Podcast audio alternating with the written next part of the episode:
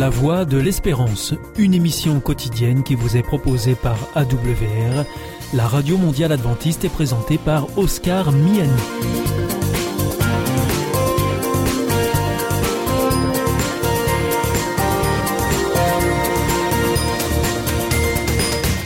Nous sommes donc euh, ensemble pour les 30 prochaines minutes. Merci de votre fidélité à la voix de l'espérance. Vous êtes toujours plus nombreux à nous écouter sur les ondes, par internet également, sur www.awr.org, ou aussi grâce à votre téléphone au 01 80 14 44 77 si vous nous appelez depuis la France, ou bien au 0033 1 80 14 44 77 si c'est en dehors de France ou encore si vous nous écoutez depuis les États-Unis, c'est le 1 712 432 9978 et il est important de signaler que ces numéros ne sont absolument pas surtaxés. Pour notre programme de ce dimanche, eh bien, nous vous proposons l'étude de la Bible de la semaine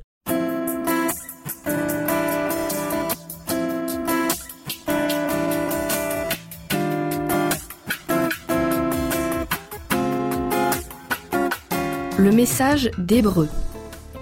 Or, voici le point capital de ce que nous disons. Nous avons un tel grand prêtre qui s'est assis à la droite du trône de la majesté dans les cieux.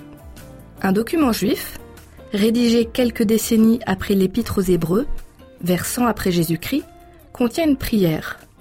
Je t'ai dit tout cela, ô Seigneur, parce que tu as dit que c'est pour nous que tu as créé ce monde.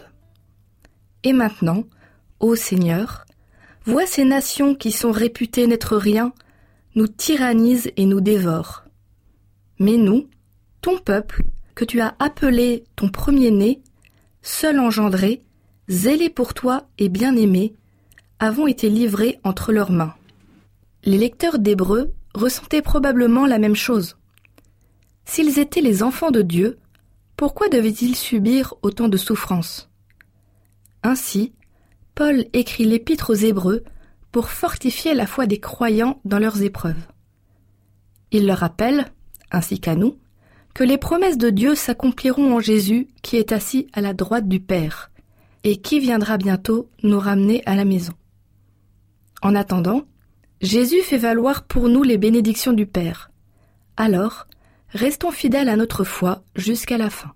Le point principal d'Hébreu est que Jésus est le roi assis à la droite du Père. Hébreu 8, verset 1. Jésus, étant Dieu, a toujours été le roi de l'univers. Mais quand Adam et Ève ont péché, Satan est devenu le prince de ce monde. Cependant, Jésus est venu, et il a vaincu Satan à la croix en récupérant le droit de régner sur ceux qui l'acceptent comme leur sauveur. Colossiens 2, versets 13 à 15. Les deux premiers chapitres d'Hébreu se concentre particulièrement sur l'intronisation de Jésus comme roi. Ces versets sont organisés en trois parties. Chaque partie présente un aspect particulier de la cérémonie d'intronisation du Fils. D'abord, Dieu adopte Jésus comme son Fils royal. Hébreu 1, verset 5. Ensuite, Dieu présente le Fils à la cour céleste qui se prosterne pour l'adorer. Hébreu 1, verset 6 et 8, tandis que le Seigneur proclame le règne éternel du Fils. Hébreu 1, versets 8 à 12. Enfin, Dieu intronise le Fils avec la remise des pouvoirs à proprement parler. Hébreu 1, versets 13 et 14. L'une des croyances les plus importantes du Nouveau Testament, c'est qu'en Jésus, Dieu a tenu les promesses qu'il avait faites à David.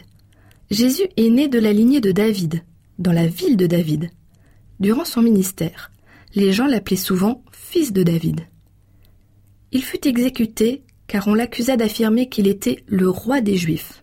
Matthieu 27, verset 37. Pierre et Paul prêchèrent que Jésus était ressuscité d'entre les morts en accomplissement des promesses faites à David. Et Jean identifia Jésus comme le lion de la tribu de Judas. Apocalypse 5, verset 5. L'épître aux Hébreux, bien entendu, rejoint ces affirmations. Dieu a tenu en Jésus les promesses qu'il avait faites à David. Dieu lui a donné un grand nom, Hébreux 1 verset 4, l'a adopté comme son propre fils, Hébreu 1 verset 5, a établi son trône éternel, Hébreu 1 verset 8 à 12, et l'a fait asseoir à sa droite, Hébreu 1 verset 13 à 14. De plus, d'après Hébreu 4, Jésus conduit le peuple dans le repos de Dieu et nous rappelle que Jésus est le bâtisseur de la maison de Dieu. Ainsi, Jésus est le roi légitime engagé dans une guerre avec Satan, l'usurpateur, et dont l'enjeu est notre loyauté.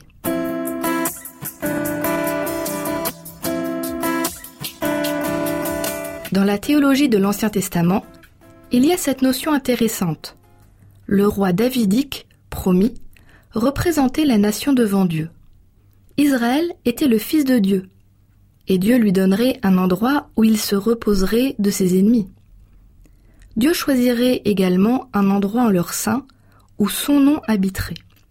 Ces promesses pour Israël furent transférées au roi davidique promis. Il serait adopté comme fils de Dieu, Dieu lui donnerait du repos face à ses ennemis, et il bâtirait un temple pour Dieu à Sion, où le nom de Dieu habiterait. Cela signifie que Dieu accomplirait les promesses qu'il avait faites à Israël à travers le roi davidique promis. Le roi davidique représenterait Israël devant Dieu. L'introduction d'un représentant dans la relation entre Dieu et Israël permit la perpétuation de leur relation d'alliance. L'alliance mosaïque nécessitait la fidélité de tout Israël s'il voulait recevoir la protection et les bénédictions de Dieu. L'alliance davidique, cependant, assurait les bénédictions liées à l'alliance de Dieu sur Israël à travers la fidélité d'une seule personne, le roi davidique. Malheureusement, dans leur majorité, les rois davidiques ne furent pas fidèles, et Dieu ne put bénir Israël comme il le souhaitait. L'Ancien Testament abonde en récits qui montrent combien nombre de ces rois furent infidèles en réalité. La bonne nouvelle, c'est que Dieu a envoyé son Fils pour qu'il naisse en tant que fils de David, et il a été parfaitement fidèle. Par conséquent, Dieu est à même d'accomplir en lui toutes les promesses qu'il a faites à son peuple. Quand Dieu bénit le roi, tout son peuple en partage les bienfaits. C'est pourquoi Jésus est le médiateur de la bénédiction de Dieu pour nous. Il est le médiateur car il est le canal de la bénédiction de Dieu. Notre espoir de salut ne se trouve qu'en Jésus, en ce qu'il a fait pour nous. Les Israélites voulaient un roi pour qu'il soit leur juge et leur chef dans le combat, parce qu'ils avaient oublié que Dieu était leur roi. La restauration complète du règne de Dieu sur son peuple est arrivée avec Jésus. En tant que notre roi, Jésus nous conduit dans le combat contre l'ennemi. Hébreu 2, versets 14 à 16, décrit Jésus comme le champion des faibles êtres humains. Christ affronte le diable dans un combat solitaire, le défait et nous délivre de l'esclavage. Cette description nous rappelle la bataille entre David et Goliath. Après avoir été oint comme roi, 1 Samuel 16, Dieu sauvera ses frères de l'esclavage en battant Goliath. Les termes de l'accord déterminaient que le vainqueur du combat asservirait le peuple de son adversaire. 1 Samuel 17, versets 8 à 10. Dieu agit ainsi en champion d'Israël. Il représentait le peuple. Hébreux 2, versets 14 à 16 évoque le fait que Dieu sauverait Israël dans un combat solitaire. Remarquez ce passage tiré d'Ésaïe. En effet, ainsi parle le Seigneur, la capture du guerrier sera reprise, et le butin de la brute échappera. J'attaquerai ceux qui t'attaquent, et je sauverai tes fils. Ésaïe 49, verset 25. En tant que chrétiens, nous pensons souvent que nous sommes engagés dans un combat solitaire contre Satan. Quand on lit Éphésiens 6, versets 10 à 18, nous voyons certes que nous sommes engagés dans un combat avec le diable. Mais Dieu est notre champion, et il va au combat au devant de nous. Nous faisons partie de son armée et c'est pourquoi nous devons utiliser son armure. De plus, nous ne combattons pas seuls. Le vous, dans Éphésiens 6, est un pluriel. En tant qu'Église, nous revêtons l'armure et nous combattons ensemble derrière notre champion qui est Dieu lui-même. Hébreux chapitre 5 à 7 présente une deuxième fonction de Jésus. Il est notre grand prêtre. L'auteur explique que cet aspect accomplit une promesse que Dieu a faite au roi davidique promis, selon laquelle il serait sacrificateur pour toujours, selon l'ordre de Melchisédek. Les prêtres étaient nommés au nom des humains pour les représenter et servir de médiateurs dans leur relation avec Dieu et avec les choses qui le concernaient. Le prêtre était un médiateur. D'ailleurs, c'est le cas dans tout système de prêtrise, qu'il soit juif, grec, romain ou autre.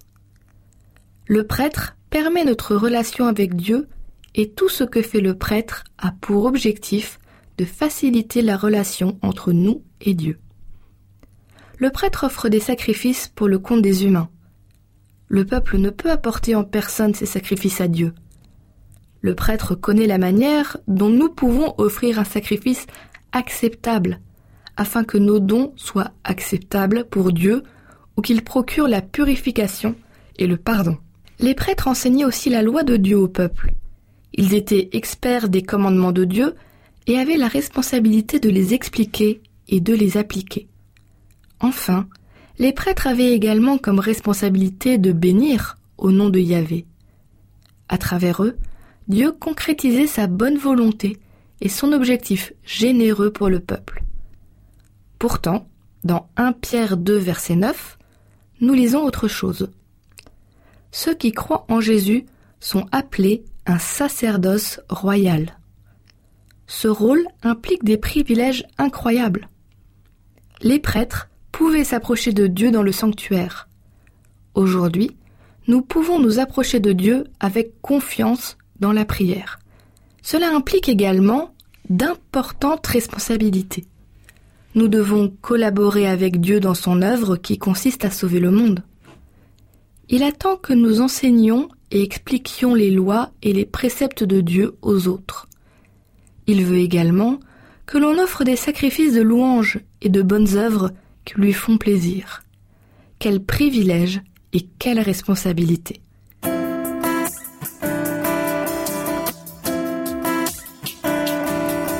Hébreux chapitre 8 à 10 se concentre sur l'œuvre de Jésus en tant que médiateur d'une nouvelle alliance. Le problème avec l'ancienne alliance, c'est simplement qu'elle ne faisait qu'annoncer les bonnes choses à venir.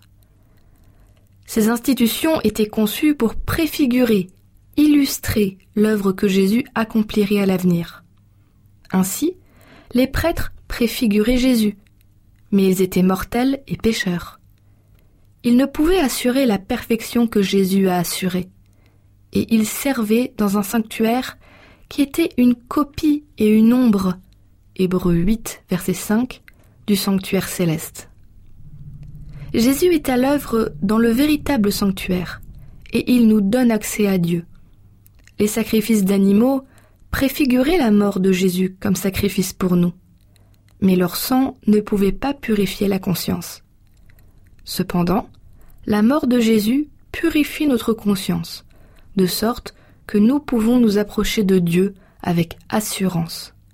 Hébreux 10, versets 19 à 22. En nommant Jésus grand prêtre, le Père a inauguré une nouvelle alliance qui accomplira ce que l'ancienne ne pouvait que prévoir.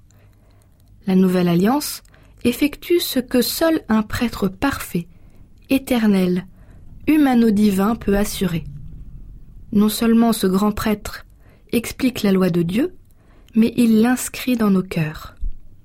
Ce prêtre offre un sacrifice qui apporte le pardon. Il nous purifie et nous transforme. Il fait de nos cœurs de pierre des cœurs de chair. Ézéchiel 36, verset 26. Il nous crée véritablement de nouveau. 2 Corinthiens 5, verset 17.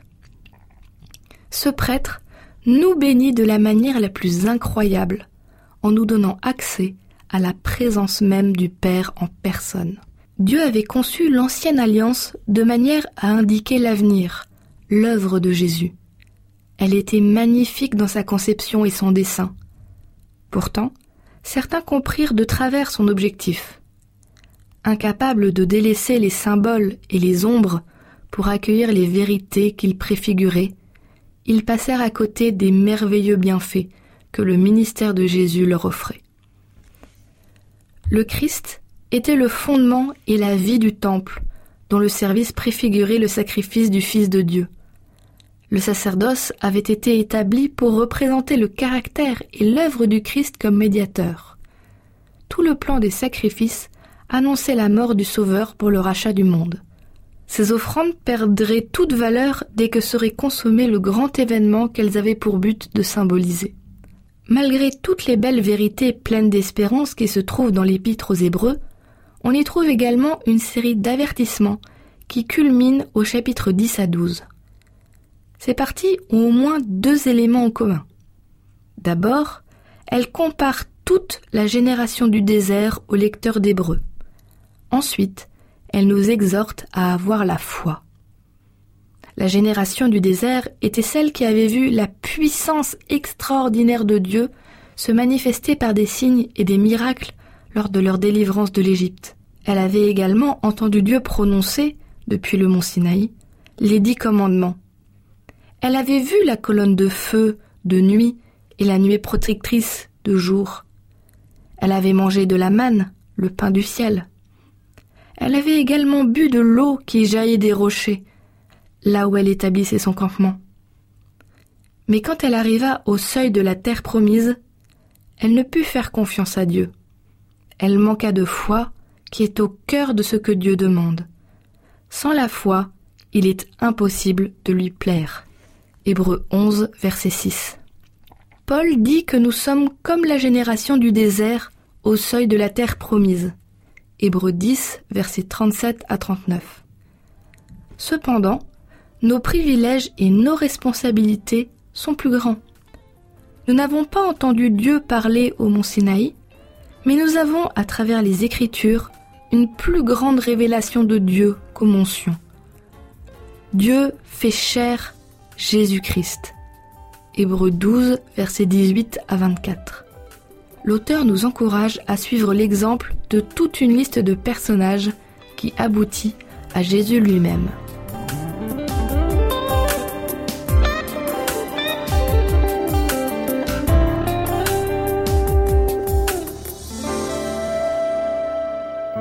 Connais-tu l'IEBC Non, c'est quoi? C'est l'Institut de l'étude de la Bible par correspondance. Tu vas sur le site www.iebc.org et tu découvres tout. En effet, Étudier la Bible, c'est vraiment fun. J'ai découvert ces cours gratuits destinés à tous et c'est très intéressant. Moi, j'ai suivi le cours Au nom de l'amour. Il me tarde de découvrir les autres cours gratuits sur la Bible sur www.iebc.org.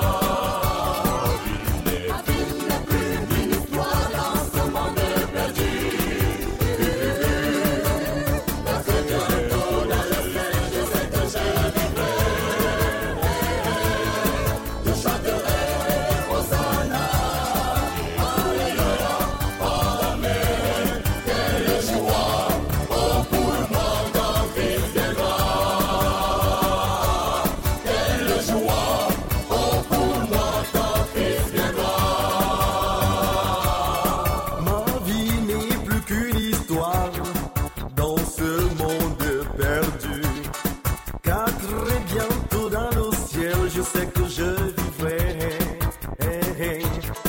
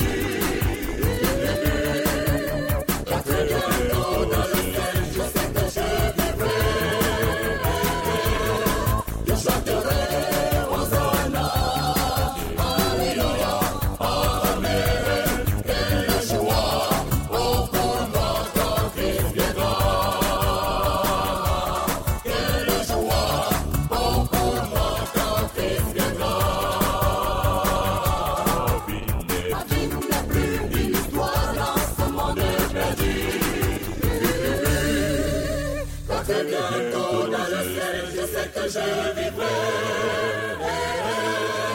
Je chanterai Hosanna, Alléluia, Amen. Quelle joie, oh pour moi quand il viendra.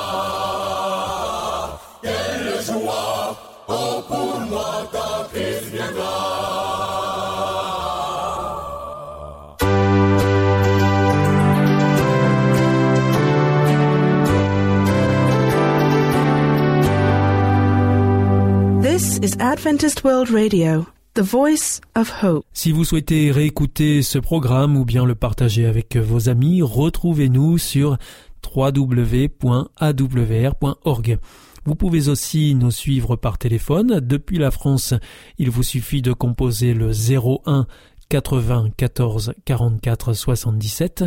Si vous êtes en dehors de France, eh bien vous composez le 00 33 1 80 14 44 77 et depuis les États-Unis, eh bien vous faites le 1 712 432 9978. Et pour nos coordonnées postales, eh bien c'est la Voie de l'Espérance, IEBC, boîte postale 100 77 193 Damary-Lélis, CEDEX. Notre émission est maintenant terminée. Vous étiez à l'écoute de la Radio Mondiale Adventiste et c'était votre émission La Voix de l'Espérance. Je vous donne rendez-vous dès demain à 4h30 sur les 6155 kHz bande des 49 mètres, en temps universel, à 8h sur les 15 145 kHz bande des 19 mètres et enfin à 20h sur les 9780 kHz bande des 31 mètres. Je vous souhaite une très bonne continuation, que Dieu vous bénisse. À demain.